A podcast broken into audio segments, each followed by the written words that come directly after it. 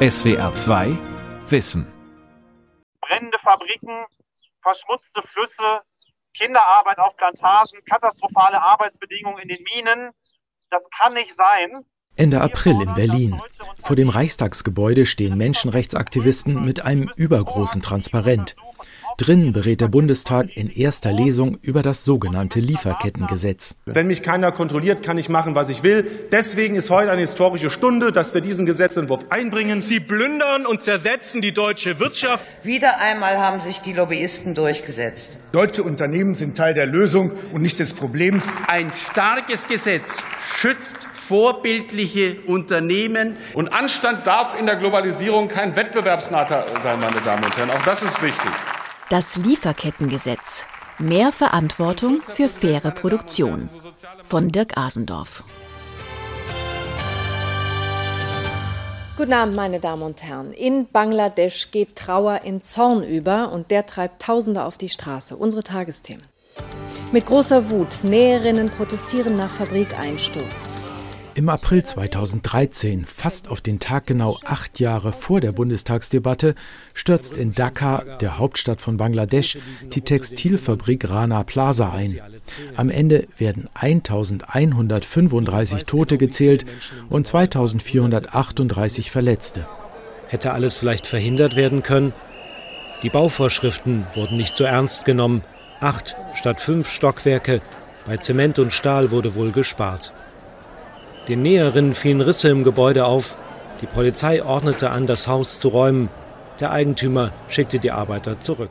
Schon in den Monaten zuvor waren bei zwei Großbränden in Pakistan und Bangladesch fast 400 Textilarbeiterinnen ums Leben gekommen.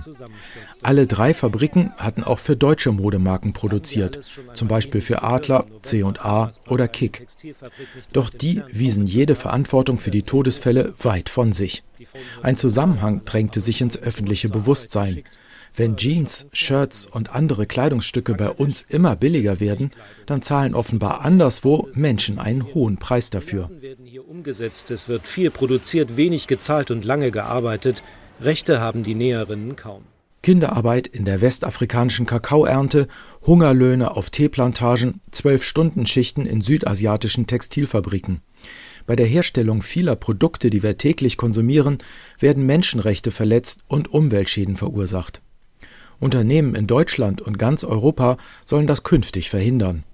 Sie sollen bei ihren Zulieferern Druck machen, dass diese für faire Arbeitsbedingungen und ordentliche Umweltstandards sorgen.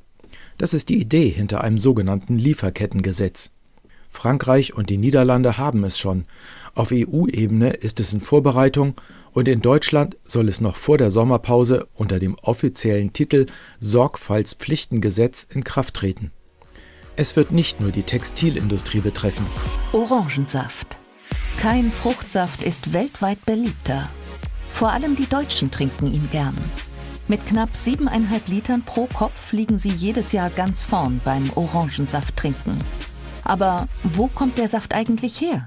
Vier von fünf Orangen, die weltweit gehandelt werden, stammen aus dem sogenannten Zitrusgürtel im Süden Brasiliens. Für die Pflückerinnen und Pflücker bedeutet das Schwerstarbeit im Akkord für einen Mindestlohn von 14 Euro am Tag. Doch selbst der wird häufig nicht gezahlt. Schutzkleidung fehlt, Gewerkschaften haben keinen Zutritt zu den Plantagen. Es ist also an der Zeit, gemeinsam Verantwortung zu übernehmen und gemeinsam in der Panau die Orangensaftlieferkette nachhaltig zu gestalten. Panau, so heißt eine Initiative, zu der sich im Dezember 2020 einige Menschenrechtsorganisationen, die Einzelhandelsketten Rewe und Kaufland sowie der Saftproduzent Beckers Bester zusammengeschlossen haben. Auch mit dabei die Dienstleistungsgewerkschaft Verdi. Stefanie Nutzenberger leitet im Bundesvorstand den Fachbereich Handel. Entscheidend ist, dass die Gewerkschaften vor Ort gestärkt werden und dass die Gewerkschaften vor Ort frei und sicher ihre Aufgabe erfüllen können. Denn Arbeitnehmerrechte müssen vor Ort erkämpft werden. Aber Druck aus dem fernen Deutschland könne dabei helfen, meint die brasilianische Gewerkschafterin Mara Lira. Schließlich sind deutsche Saftproduzenten die größten Abnehmer brasilianischer Orangen. Nós consideramos que o Panau poderá auxiliar bastante nesse processo. Wenn sich in Panau deutsche Akteure der Zivilgesellschaft und der Gewerkschaftsbewegung mit den Importeuren brasilianischer Produkte zusammenschließen, sehen wir darin eine wichtige Kraft, um die Arbeitsbedingungen bei uns zu verbessern. Von der Weltladenbewegung über das Fairtrade-Logo bis hin zu einzelnen Unternehmensinitiativen. In den vergangenen 30 Jahren hat es viele Versuche gegeben, mit Anreizen und Vorgaben aus Deutschland für etwas mehr Gerechtigkeit in den Erzeugerländern der globalen Handelsströme zu sorgen. Wie mühsam das schon bei der vergleichsweise kurzen Lieferkette von der Orangenplantage zum O-Saft im Supermarktregal ist, hat Marcel Weber gemerkt, Einkaufsleiter für die Rewe Eigenmarken. Nach zwei Jahren hat er zwar einen Überblick über die eigenen Lieferanten, musste gleichzeitig aber feststellen, wie verflochten deren Abhängigkeiten sind. Wir haben 2018 ein Projekt in Brasilien gestartet mit 280 Orangensaftproduzenten und haben es in der Folge geschafft, eine zu 100 Prozent rückverfolgbare Lieferkette aufzubauen. Aber wir wissen natürlich auch, dass ein Akteur alleine nur schwer nennenswerte Verbesserungen erwirken kann. Wer sich wirklich dafür interessiert, welches Ausmaß an Menschenrechtsverletzungen und Umweltzerstörung in den Produkten steckt, die wir konsumieren, klingt schnell wie ein radikaler Kapitalismuskritiker, selbst wenn er von der CSU kommt. Wir lagern Produktionsketten aus in Entwicklungsländer und unterlaufen Standards für unsere Produkte in unserer Wohlstandsgesellschaft, soziale und ökologische Standards, die bei uns selbstverständlich sind. Gerd Müller, Bundesentwicklungsminister. Wir akzeptieren und zementieren damit die Ausbeutung von Mensch und Natur in Entwicklungsländern. Und wir tolerieren im großen Stile Kinderarbeit. Bananen, Kaffee, Baumwolle, Leder. Habe ich alles gesehen vor Ort. Die Kinder arbeiten und die Verhältnisse auf den Plantagen. 70 Millionen Kinder arbeiten unter ausbeuterischen Bedingungen. Sie klagen uns an. Gebt den Arbeiterinnen, unseren Müttern existenzsichernde Löhne, dass wir zur Schule gehen können. Also, die Ausbeutung ist dramatisch. Es gibt viele Beispiele. Wir müssen das ändern. Eine gerechte Globalisierung, soziale und ökologische Mindeststandards weltweit. Als Gerd Müller 2013 zum Bundesminister für wirtschaftliche Zusammenarbeit und Entwicklung ernannt wurde, lag der Einsturz der Rana Plaza Textilfabrik in Bangladesch erst ein halbes Jahr zurück. Die Folgen der Katastrophe haben seine Amtszeit geprägt. Zunächst versuchte auch er es mit freiwilligen Initiativen und Selbstverpflichtungen der deutschen Unternehmen. Doch bei seinen Reisen durch Afrika und Südasien hat er die Grenzen solcher Maßnahmen erkannt. Wir haben seit Jahren freiwillige Bündnisse laufen. 50 Prozent bei Kaffee und 20, glaube ich, bei Kakao sind dabei. Freiwilligkeit führt eben nicht zu 100 Prozent und damit auch nicht zum Ausschluss von Kinderarbeit. Besonders empört reagierte der CSU-Minister auf das Ergebnis des Nationalen Aktionsplans Wirtschaft und Menschenrechte, kurz NAP. 2016 von der Bundesregierung beschlossen, sollte der NAP Deutschlands Beitrag werden, um die UN-Leitprinzipien für Wirtschaft und Menschenrechte umzusetzen. Doch von den 3000 Unternehmen, die 2019 in einer Befragung Auskunft über die Arbeits- und Umweltbedingungen entlang ihrer Lieferketten geben sollten, schickte noch nicht einmal jedes fünfte eine Antwort. Auch eine Wiederholung der Umfrage im Jahr darauf brachte kein besseres Ergebnis. Die Erfüllerquote liegt bei 22 Prozent. Bei der ersten Befragung lag sie bei 18 Prozent. Dieser NAP-Monitoring-Prozess ist damit kläglich gescheitert. Und damit ist klar, dass wir weitergehen und den Koalitionsvertrag jetzt umsetzen. CDU, CSU und SPD hatten vereinbart, geht es nicht freiwillig, kommt ein Lieferkettengesetz und plötzlich war die Industrie, die vorher geschlafen hatte, alarmiert. Denn die von Gerd Müller und seinem SPD-Ministerkollegen Hubertus Heil vorgelegten Eckpunkte eines solchen Gesetzes gingen über unverbindliche Appelle weit hinaus. Die 7500 größten Unternehmen, das sind alle mit mehr als 500 Beschäftigten, sollten für Menschenrechtsverstöße, von denen sie bei ihren Geschäftspartnern im Ausland und deren Vorlieferanten erfahren, zivilrechtlich haften. Mit Rückendeckung von Bundeswirtschaftsminister Peter Altmaier protestierten Lobbyorganisationen und Unternehmensvertreter. Einer von ihnen, Volkmar Ukena, Präsident der Arbeitgebervereinigung Nordmetall. Bevor er zur Sache kommt, betont er zunächst seinen guten Willen. Wenn ich den Leitgedanken dort aufgreife, das Thema Menschenrechte, die einzuhalten sind, dann sehe ich darin schon eine universelle Pflicht. Doch bereits im nächsten Satz folgt das Aber.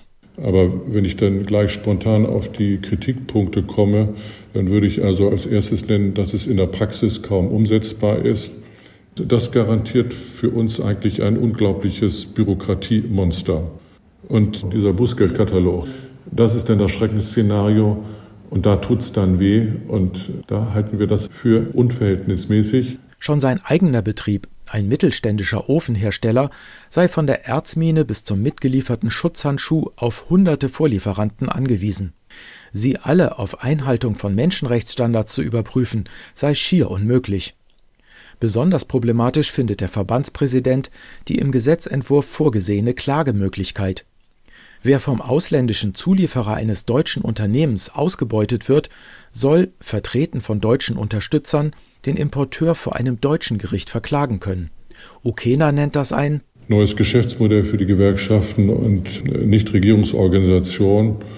Dieses Verbandsrecht ist absolut inakzeptabel und ebenso inakzeptabel ist die Art und Weise, wie die Politik mit uns an dieser Stelle umgeht. Das ist nicht seriös. So sehen es viele, aber keineswegs alle betroffenen Unternehmen.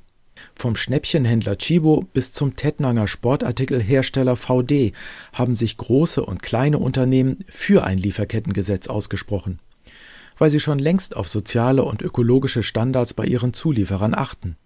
So ist das auch bei der Jung Heinrich AG. Mit 18.000 Mitarbeitern ist der Hamburger Maschinenbauer eines der 600 Großunternehmen, die bereits im ersten Schritt vom Lieferkettengesetz erfasst werden. Im Verbandsklagerecht erkennt Vorstandsvorsitzender Lars Bjoska auch Vorteile.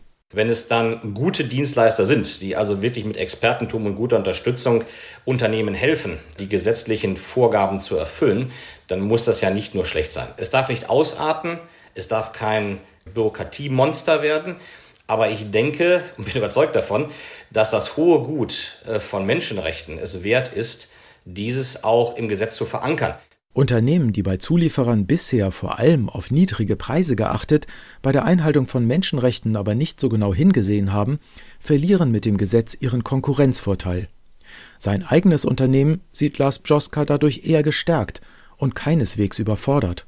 Wir sind insofern gut aufgestellt, als dass für uns das ganze Thema Nachhaltigkeit und auch die Einhaltung von Menschenrechten ohnehin schon einen hohen Stellenwert einnimmt. Insofern hat das Lieferkettengesetz auf uns keine großen Auswirkungen, weil wir die Dinge, die dort abgefordert werden, ohnehin schon tun. Und wenn wir die Möglichkeit haben, auch mal Lieferanten zu tauschen, weil bestimmte Lieferanten nicht willens sind oder nicht fähig sind, diese Anforderungen zu erfüllen, äh, dann werden wir dies natürlich tun. Das ist Ultima Ratio, ohne Frage. Aber wir sind da sehr konsequent und wir werden auch von unseren Kunden dazu ermutigt, das entsprechend zu treiben. Und sie werden irgendwann dann in Ausschreibungen rausfallen, wenn sie diesen Anforderungen nicht nachkommen. Was ich für absolut richtig empfinde übrigens. Nordmetall-Präsident Ukena sieht die Verantwortung dagegen nicht im eigenen Unternehmen, sondern in erster Linie bei den Staaten, aus denen deutsche Firmen ihre Rohstoffe und Vorprodukte beziehen, egal wie handlungsfähig oder korrupt deren Regierungen sein mögen.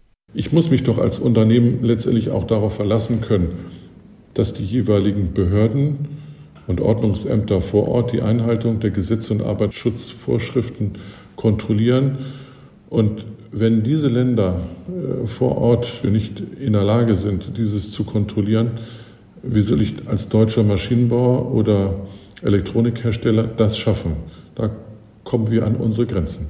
Allerdings erwartet das Lieferkettengesetz von den deutschen Importeuren gar keine regelmäßigen Kontrollen ihrer ausländischen Zulieferer. Es verpflichtet die Unternehmen lediglich dazu, gemeinsam mit ihren direkten Lieferanten Risiken für Menschenrechtsverletzungen zu ermitteln und Verbesserungsmaßnahmen anzuregen. Außerdem sollen sie eine Beschwerdestelle einrichten und jedes Jahr einen Bericht über potenziell nachteilige Auswirkungen ihres unternehmerischen Handelns im Internet veröffentlichen. Es geht um eine Bemühenspflicht, sagt Johanna Kusch, Koordinatorin der Initiative Lieferkettengesetz. Unter diesem Namen haben sich 2019 fast 100 Menschenrechts-, Entwicklungs- und Umweltorganisationen mit Gewerkschaften und Kirchen zusammengeschlossen, um gemeinsam für ein möglichst wirkungsvolles Lieferkettengesetz einzutreten. Dabei bleiben ihre Forderungen durchaus bescheiden. Johanna Kusch erläutert das am Beispiel der Schokoladenindustrie.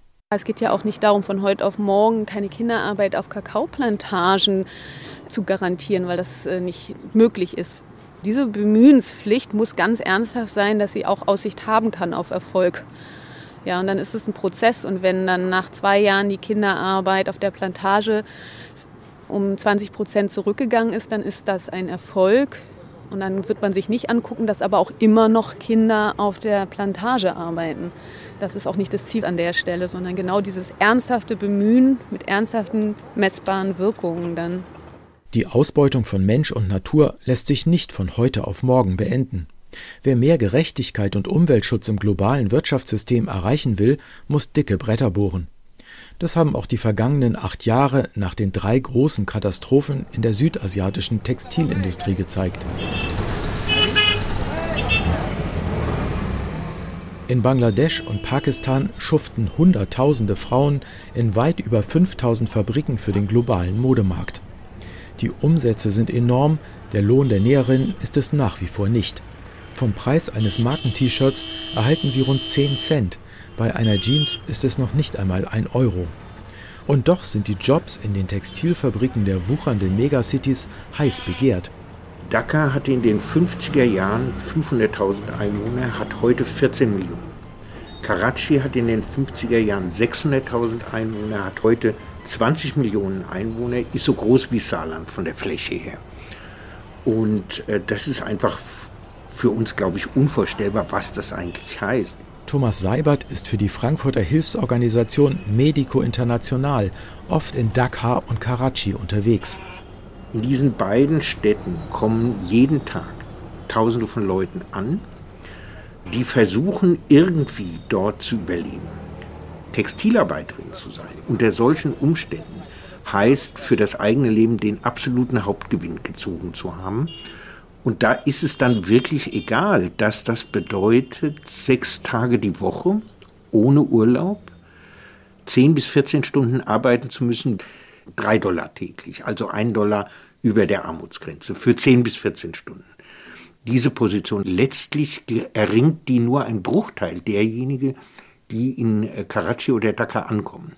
Wer erst einmal einen Job in einer Textilfabrik ergattert hat, will ihn auf keinen Fall durch Protest, gewerkschaftliches Engagement oder Streik gefährden. Selbst dann nicht, wenn in der Nachbarfabrik gerade hunderte Arbeiterinnen ums Leben gekommen sind. Im Grunde sind die Kolleginnen und Kollegen derjenigen, die da verbrannt sind, am nächsten Tag schon zur Tagesordnung übergegangen. Das hat zu nichts geführt. Sodass evident war, das konnte dort unten und würde dort unten endlos weitergehen. Die Gewerkschaften vertreten ein Prozent der Arbeitskraft. Es ist also wirklich ein Witz. Die Folge? Auch Jahre nach den verheerenden Bränden und dem Einsturz der Rana Plaza Fabrik hat Thomas Seibert schlimmste Arbeitsbedingungen in einer Hinterhoffabrik in Dhaka gesehen. Die war in einem Gebäude, in dem im Erdgeschoss eine Wäscherei war mit der Folge, dass die Arbeiter den ganzen Tag mit nackten Füßen auf einem heißen Boden standen. So. Und das war jetzt kein Produzent, mit dem ein europäisches Unternehmen direkt einen Vertrag eingeht. Das würde hier niemand machen. Das würde hier nicht mehr gehen, sowas zu tun. Aber sie wissen, die deutschen Unternehmen hier wissen, dass sie es mit jemandem zu tun haben in Dhaka, der selber solche Verhältnisse nicht hat, der aber Arbeit weitervergibt. Aufträge weitervergibt, die letzten Endes in dieser Klitsche enden. Und das weiß man sehr wohl, auch wenn man die Klitsche selber nicht kennt, in der das dann geschieht. Menschenrechte, die mit Füßen getreten werden und giftiges Abwasser aus Färbereien, das ungereinigt in Flüssen landet. Noch gibt es solch frühkapitalistische Ausbeutungsverhältnisse in Pakistan und Bangladesch. Und doch habe die internationale Aufmerksamkeit nach den Katastrophen vor acht Jahren einiges bewirkt, findet Jochen Weikert. Er hat von 2015 bis 2017 im Auftrag der Gesellschaft für internationale Zusammenarbeit GIZ in Bangladesch gearbeitet. Die Zukunft gehört eher den großen und proaktiven Akteuren. Das sind Betriebe, die im Laufe der Zeit sich so professionalisiert haben, Hand in Hand mit ihren Großkunden, dass sie eine gewisse Größe erreicht haben, wo Investitionen eben auch möglich sind. Von denen, die wirklich am unteren Ende sind, werden die meisten die nächsten Jahre auch nicht überleben. Wenn es nicht wegen durchgefallenen Audits ist von ihren Kunden, dann ist es wegen schlechtem Management, weil sie ihre Ressourcen nicht im Griff haben, weil ihnen die Leute davonlaufen, weil sie ihre Qualität nicht in den Griff bekommen, ihre Lieferzeiten nicht in den Griff bekommen. Also das hängt alles miteinander zusammen. Die GIZ hatte Jochen Weigert nach Dakar entsandt, um das 2014 von Entwicklungsminister Müller ins Leben gerufene Textilbündnis voranzubringen. Neben der Bundesregierung gehören inzwischen 21 Menschenrechts- und Umweltorganisationen, 14 Unternehmensverbände und 85 Modefirmen dazu. Zusammen repräsentieren sie die Hälfte des deutschen Textilmarkts. Die DBL Group in Dakar ist einer ihrer Vorzeigelieferanten. Mit fast 40.000 Angestellten produziert DBL für Puma, H&M und viele weitere internationale Modemarken. When you walk through the fashion stores in Oxford Street, London, von den Boutiquen in Londons Oxford Street bis in die Düsseldorfer Kö steht auf vielen Etiketten Made in Bangladesh. Oft kommen diese Kleider aus einer Fabrik der DBL Group. Crafting Happiness since 1991. Für die Zusammenarbeit mit dem Deutschen Textilbündnis ist bei DBL ein Nachhaltigkeitsmanager zuständig. Der rief mich alle zwei Wochen an. Jochen, habt ihr was Neues? Wir brauchen ein neues Projekt für uns. Ne? Das ist ein Betrieb, der könnte auch in Deutschland stehen, hochmodern, sehr gute Arbeitsbedingungen, sehr gute auch umwelttechnologische Bedingungen. Und das ist die Art von Unternehmen, die in Zukunft überleben werden und die auch die ganze Industrie in Zukunft prägen werden. Die Modernisierung der Textilindustrie in Bangladesch habe viele Ursachen, meint Morshed Manjur. Er hat das Textilbündnis als einheimischer Experte unterstützt und Dutzende Fabriken dafür besucht. I would give the credit mostly to the international pressure in erster Linie hat der internationale Druck geholfen. Daneben aber auch Druck aus unserer Zivilgesellschaft, von Unternehmern der zweiten Generation, die jetzt an den Drücker kommen und viel moderner denken.